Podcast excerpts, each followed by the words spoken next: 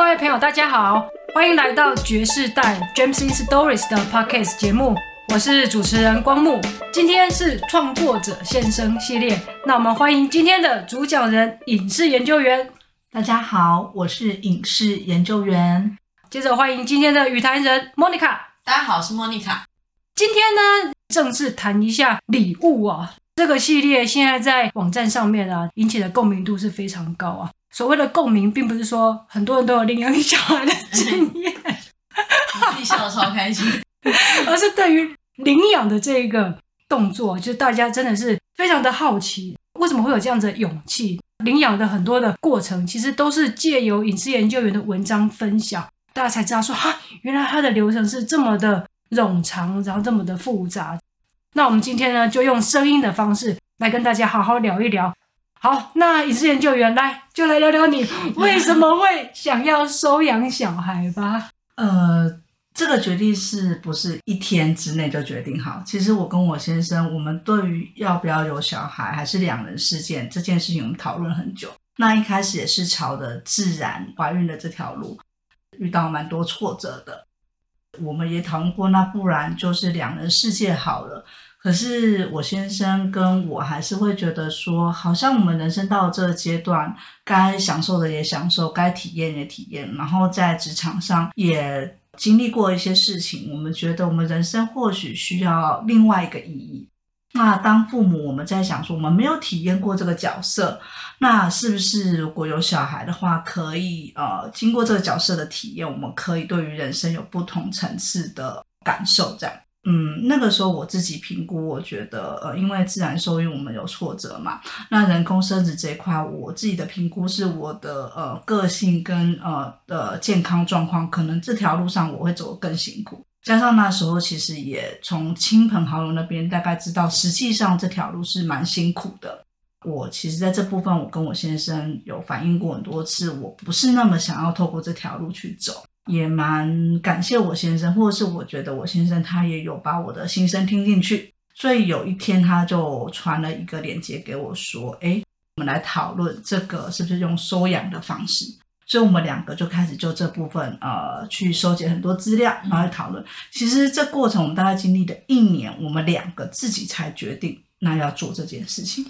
有点小尖锐的问题，因为今天莫妮卡大家知道我还是我的那个作者。谈的就是人工生殖，也许我们在场的三个人，我们对于下一代选择就不一样嘛。为什么会不考虑人工生殖的这个部分呢？嗯，因为我本身是个依赖心比较重的女生，虽然我可能在工作场合上我会表现的比较独立，但是在情感上我非常依赖我先生。然后就我们一开始的婚姻生活，我自己知道说，当我在非常疲倦或生病的时候，我非常需要我先生的全力支持。在我自己知道人工生殖很辛苦的时候，我想象里面我会呃脾气很暴躁，可能心情不好，我可能会对我先生有很多抱怨。只要他们有有那么一点点的轻忽我的感受的时候，在我理想上的婚姻生活是我跟我先生的情感情，我希望是我们的家庭是和乐的，是充满笑声。有点害怕我会因为为了要下一代。影响到我跟我先生的感情。那个时候，我对我自己跟我先生没有那么有自信，所以我一直蛮抗拒这件事情。加上我有查过资料，其实到了一定的年纪的时候，不管你是自然生怀孕或者是人工生殖，小孩本身可能会有比较多的在基因上面或者是健康上面的一些状况，所以这部分我当时是有理性的跟我先生来提出。那个时候，你先生有提出说希望一起做人工生殖的？他没有主动提，但是他可能会说、嗯、啊，呃，有谁谁谁有建议这样子的方式。哦嗯、那他也没有很坚持，只是呃，他一开始是不太能够理解我在害怕什么，或者是当时我也很难把我内心最深层的害怕告诉他。我只是用一些文章上的科学的数据告诉他说，失败率很高，然后女生会有很多副作用。那我先生一开始会觉得有那么夸张吗？哦，会不会是因为我有解读啦？人工生殖很多是在女性这边要做很多的那一些承担跟付出。对对对，呃，影视研究员是担心在这整个过程当中，因为它是一个未知嘛，然后这个过程当中，如果你的先生表现出一点点没有陪同你，然后或者是同理你的那种反应的话，你可能会无法承受。对对，对哦，至少是领养的话，是夫妻两个人一起都要去走那个程序，它有一个共同的感觉。是的，就是在这个我们走过领养程序过程，我也慢慢发现到说，哎，真的很感谢。呃，后来我们去走的这个程序，呃，我这边先简单说明一下这个程序。开始呃，会就是先跟一些相关的社福机构去做呃个别的咨询，或者是可能开说明会，去聆听收养是什么样的一个呃一件事情，然后接着再递出申请，那可能准备一些相关的申请文件，包含了健康啊、财务资讯跟你的呃收养的计划书，再来就是呃社福机构会安排一些相关的辅导的课程，跟可能呃进一步的跟我们聊天评估，我觉得。还好有那个辅导的课程，因为这整个程序是社福机构会要求夫妻两个要一定要一起参加，这等于是让男生他可以参与，了解到原来拥有孩子是怎么一回事。很多人都会说，老公真正开始当爸爸是小孩出生以后，而且一出生可能还没有爸爸的感觉，是等到小孩可以开始跟老公一起玩的时候，老公才真的觉得自己是爸爸。但如果是走收养程序的话，他在一开始他是跟着我一起知道，原来有了小孩之后的家庭生活可能会变有剧烈的变动，然后我们可能要知道什么样子的育儿的知识。那在这个过程当中，我也慢慢才知道，原来当时很多的害怕是我自己想象出来的。就比如在一堂课里面，他是讲婚姻关系，我们是跳过了人工生殖这一部分。但其他夫妻他们是在人工生殖这条路上走了很久很久，很多人可能做五次甚至九次。我先生也才知道啊，原来真的这么辛苦。然后在那堂课里面，我们夫妻双方要分享彼此在婚姻里面最开心跟最不开心的事情，大部分都提到跟求子有关的事情。第一次知道。求求子，对，哦，我刚听了求求子，不是，我想说为什么婚姻关系怎么会有求子的问题？就是呃，跟要有下一代这件事情是有关的。就是原本可能大家相处的很好，可是一谈到要有下一代这件事情，因为压力的关系，夫妻双方都有压力，就会开始有些争执。那也在那个场合，我现在是被老师指的说，那你来分享一下对于这件事情的看法。我才知道，他当时其实也没有那么一定要有下一代，只是他也不善表达。然后他那时候他就讲了一句话说：“只要我老婆开心，什么都可以。”那我当下才知道说：“哦，原来很多时候是我那个时候也没有真正的把我内心最深层的恐惧跟他讲。那他可能也不知道我到底在害怕什么，他只是知道我不想要人工生殖。”这一路上走来，也让我看到，在很多时候，我觉得这个程序很烦。呃，在这程序刚刚有提到，就是要有呃社福机构会除了辅导我们之外，他也会定期的来跟我们深入了解我们的个性是什么样，我们适合什么样的小孩。我们其实是要拨出时间去社福机构做访谈的交流，要做很多事情。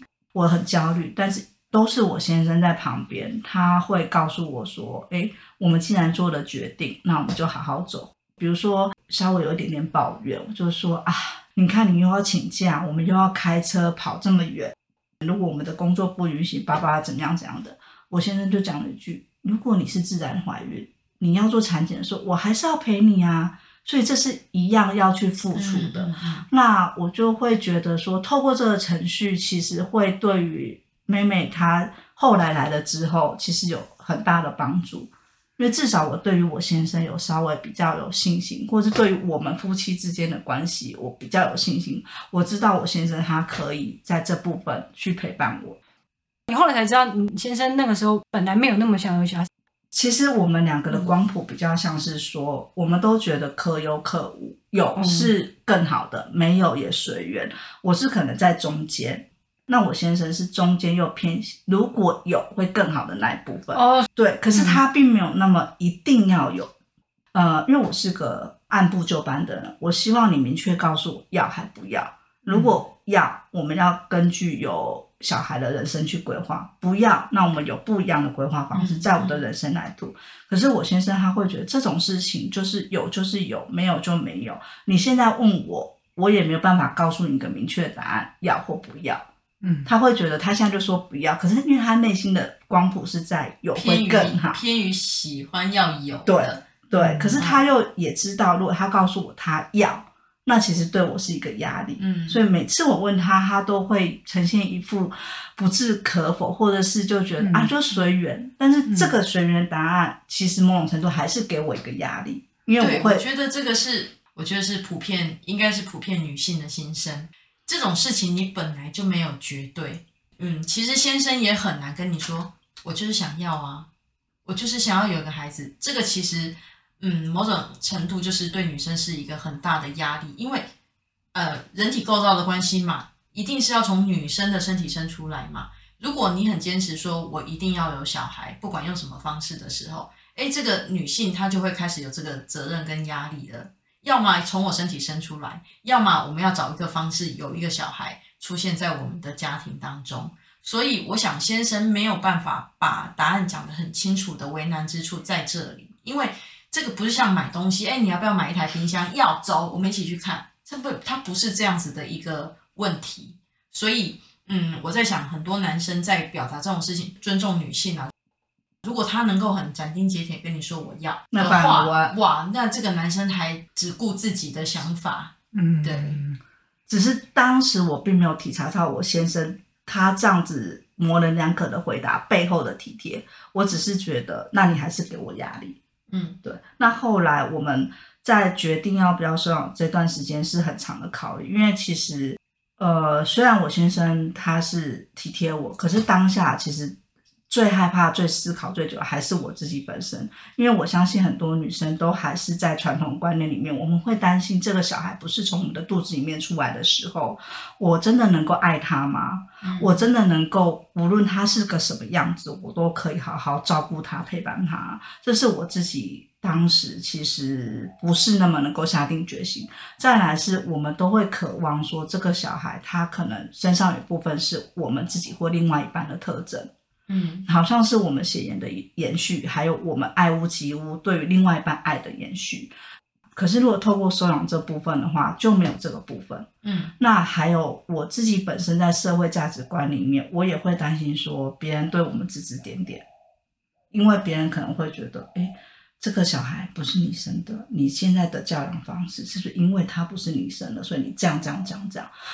但这个路上，我先生他就会用另外一个方式来转换我的思维，比如他就会告诉我说：“啊，我们两个其实也不是什么大明星啊，像我们有比较好吗？说不定他不是我们生的，还比较漂亮，好，或者是说，诶，我们其实也有缺点 啊，那你为什么一定要像我们呢？如果他今天不像我们，诶，说不定他的优点比我们更多，就是他会试着去平衡我在这条路上的一些忧虑。”我觉得慢慢慢慢，我们去找到了一个说，呃，建立起如果我们今天走这条路，要做好的心理的素质的准备。嗯，但是这还只是我们两个人下一关，我们要怎么样让我们的家人可以接受我们这个决定？因为今天这个小孩来，在华人的社会里面，他并不是只有跟我们相处，嗯，他还要在这个大家庭里面被接受。对，那我当时跟我先生，我们两个都希望他来了是被爱着的。嗯，所以我们也试着去跟两方的家长去沟通。那蛮出乎我们意料之外的是，我们两方的家长并不是一开始就保持了那种绝对不行，你一定要自己生的这种态度。他们只是会提醒我们说，你们要想清楚，今天这个小孩他是你一辈子的责任，不是你今天养猫养狗养宠物哦，不要呃就。换给别人，或者是宠物的生命比较短，它今天是一辈子，你们要想清楚，真的可以做到吗？我们也慢慢的就是又再想了一次，那最后总之我们在二零二零年初的时候就决定好，而且提出了申请。这一路走来其实蛮长的，因为后来就疫情了嘛，所以申请完之后，其实就先上了社福机构准备的课程。那那时候大概是六月份的事情。上完课程之后，社福机构跟我们说，我们是最后一组提出申请了，所以最快下一个阶段是二零二一年的上半年，可能要到年中才会轮到我们来安排，就是跟我们做访谈的沟通。等于是还有一年的时间，这一年的时间我们其实不知道能不能走到下个阶段，嗯，而且那时候疫情其实就是上上下下这样，那我们就想说就当做没有，反正就继续过我们的生活。到了二零二一年的大概四月多，在这个时候，我们就接到社福机构来电说，哎，可以进行下一个阶段，所以就开始进行了相关的访谈。嗯。我后来觉得，其实如果可以的话，每一对夫妻应该在结婚前或结婚后要有这样深入的对谈的方式。这篇文章礼物已经有发布了啦，大家可以去看一下，它里面 total 七次的，对对。七这边要两次，然后夫那边也要两次，两次，然后你们两个一起还要两次，对，然后再来一个是你们家里面的环境的环境的方式。哦，我看到之后我觉得不可思议，不可能跟一个人讲这么久，自己的每次大概快两个小时。啊、你你有这样跟你先生讨论的这么深入吗？吵架的时候 可以吵很久。对啊，哦，对，所以他这个这个访谈真的是非常非常的深入了，然后就把你们的整个想法呀，或者是动机，把它做，而且还包含你跟原生家庭的互动。他想要知道你怎么看待家庭这件事情，你怎么看待夫妻之间互动的事情？因为很多人都会说什么有小孩反而更夫妻感情更好，又或者是有了小孩夫妻反而更容易吵架。表示说，其实小孩的加入对于夫妻感情的变化是有影响非常大的。嗯嗯、那再来教育小孩的方式，其实是都会受你跟原生家庭的相处模式影响。很多时候你是妇科你的爸爸妈妈怎么教你，你就怎么教你的小孩。对所以呃，社福机构他在评估我们适不适合收养这件事情的时候，他想要先了解我们跟原生家庭的互动关系是否良好，夫妻之间的互动是否良好。就算原本是不好的，我们自己怎么看待过去的呃跟原生家庭的关系？因为这会影响我们跟自己的小呃就是收养的小孩这个关系。那我觉得这过程其实蛮好的。嗯，很多时候我们可能没有去呃体察到这部分，一般可能就啊怀孕了那就生吧。嗯，那生了，因为从怀孕到生小孩这过程有太多事情要处理，其实并没有机会好好跟另外一半厘清。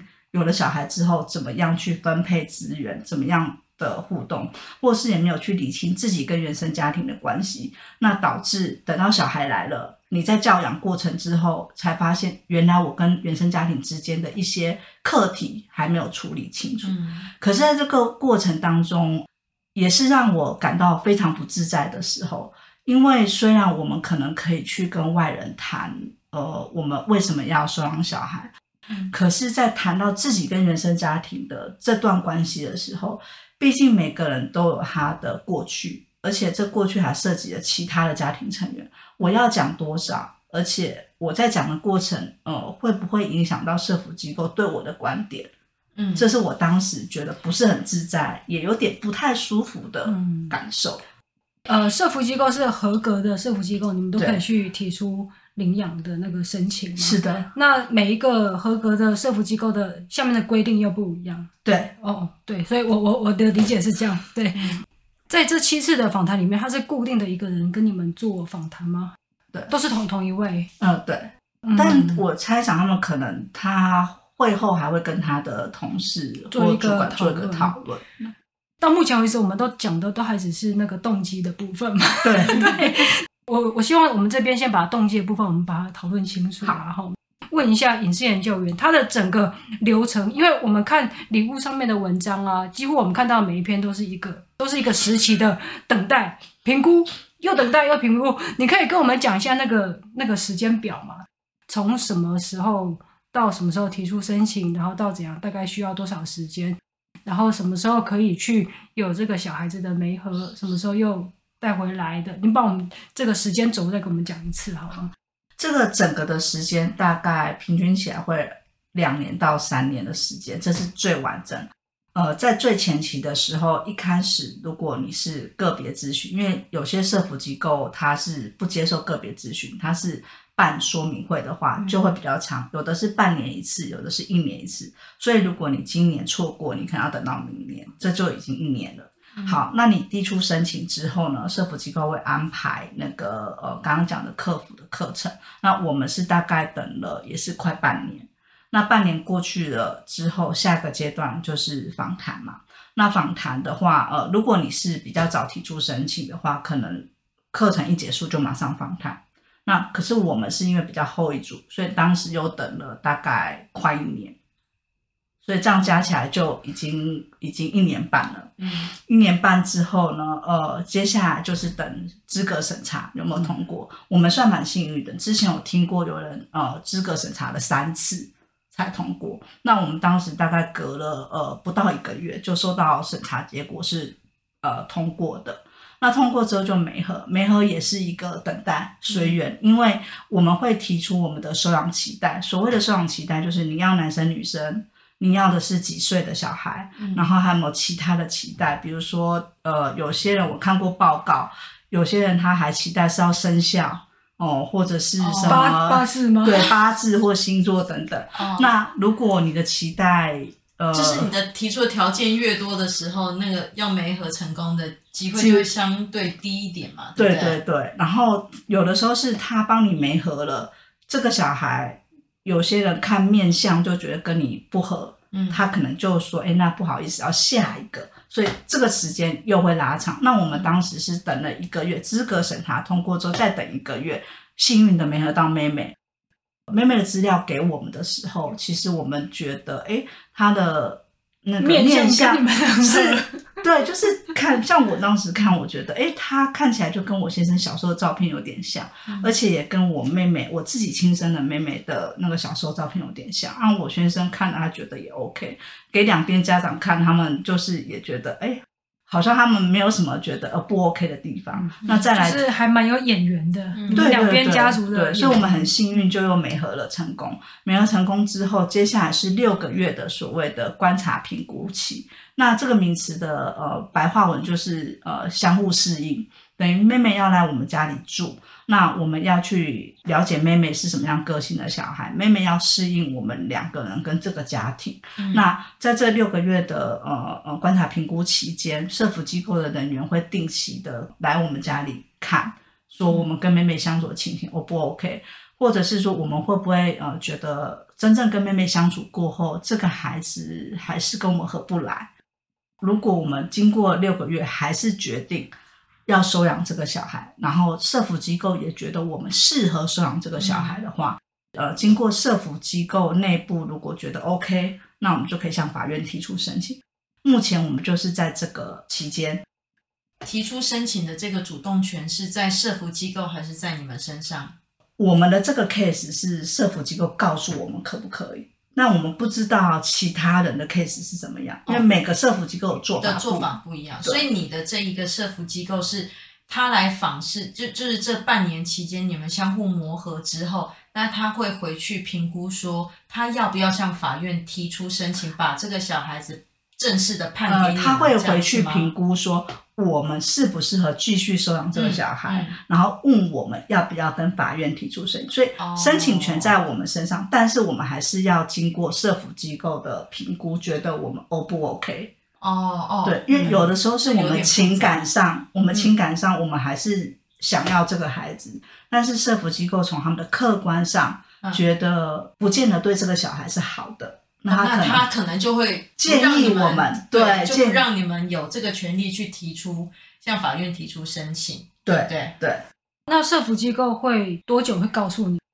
他们最近这个礼拜就会告诉我们了。就我们现在录制这个 podcast 的这个礼拜，嗯、好紧张哦。是的。如果说社福机构说你们是适合跟法院提出申请的，那你提跟法院提出申请以后还要多久的时间呢？平均是半年。半年，那最长不会超过八个月，原因是法院一个案件受理，他要求八个月内就要处理掉。可是我们跟法院申请之前，我们还要准备资料，就是新的资料，让法院去判。嗯、我们是要出庭的，嗯，就是我们跟出养方都要同样在那个法庭上，然后妹妹也要去那个法庭上，嗯，就是一个非常正式的场合。那在这个场合里面。出养方要去陈述他愿不愿意让我们收养妹妹，嗯、我们也要去陈述我们呃为什么想收养，然后我们收养的规划。法院也会问政府机构对于我们这个 case 的他的想法，这样子。嗯，那如果法院在这个过程他觉得资讯不够充足，或是对于我们收养妹妹有疑虑，他又会再派人来看我们一次。你们已经有跟出养方有见过面了吗？呃，有的。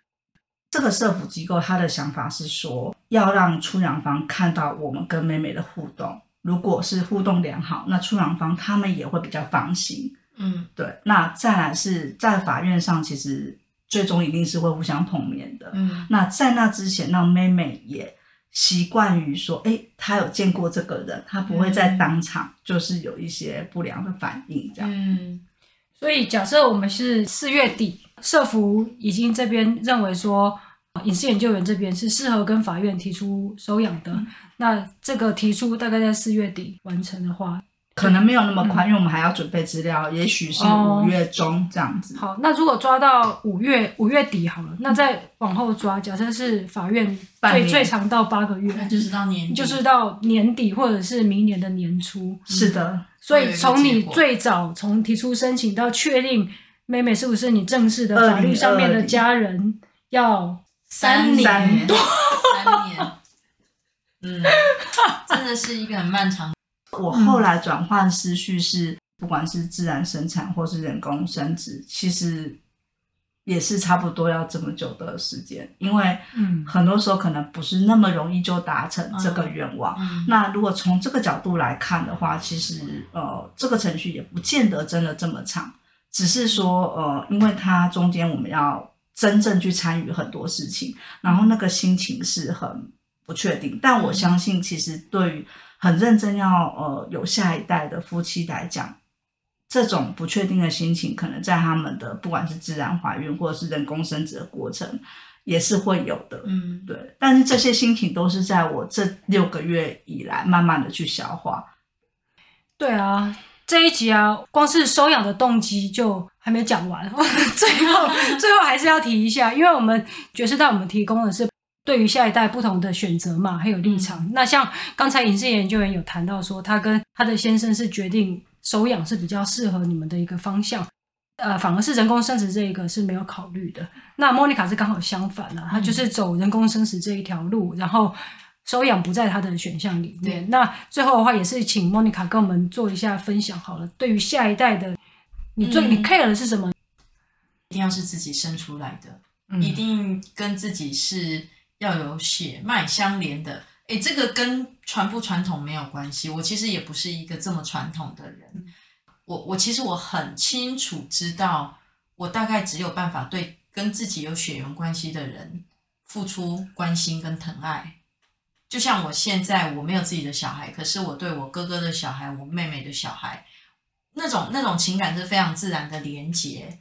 那我非常清楚知道，除了跟自己血缘之外，我知道我自己没有办法。所以我因为你很了解你的个性，对对，我非常了解我自己要的是什么，不要的是什么，所以我一开始就选择了人工生殖这一条路。对，那我觉得就像刚刚隐私研究员讲的。我只能说哈，美好的事物都值得等待啦。但这等待的过程哈，就是心境上跟身体上都要承受很大的的负担。我不知道哎，我觉得你是研究员很伟大。这这三年的时间，那个心情的忐忑哈，真的是我觉得外人无法体会啦。对啊，我们今天这一集的 podcast 的最后啊，我们是要跟大家讲一下，做什么事情以前最重要还是确定自己的心意啊，还有你做这一件事情。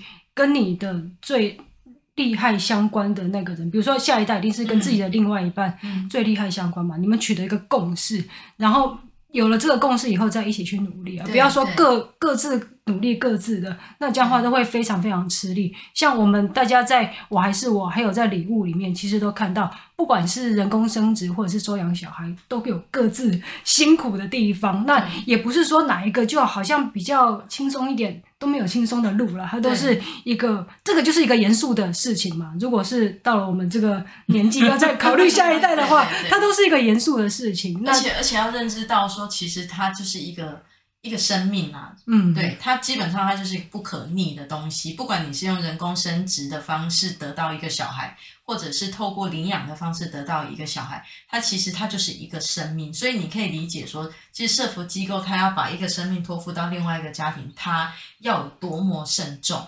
那如果你是透过不管人工生殖或自己受孕，然后生产出来的小孩的话，它其实就是也是一个生命，那就是。它赋赋予你的家庭跟赋予你这一个人的那个意义跟价值是非常重大，而且它不可逆。不是说哦，我我今天只是一时兴起，我想要领养小孩，你可能在中途你就走不下去了，或者你真的把小孩带来的时候，你会发现哇，这跟我想象不一样，因为你要朝夕相处跟一个小孩子，那从小到大，然后那几乎会是一辈子的牵挂的时候，诶，你要想清楚，你真的要做这样子的决定吗？没有错，像现在妹妹已经带回来，虽然到最后的法院判决好像还有个大半年，但是我们都很清楚的看得出来，其实感情已经建立了，然后你的那个行为啊什么也通通都变得不一样了，非常的明显的一件事情。好，这一集的节目呢，我们就先跟大家分享到这边，谢谢大家的收听，我们下次见，拜拜。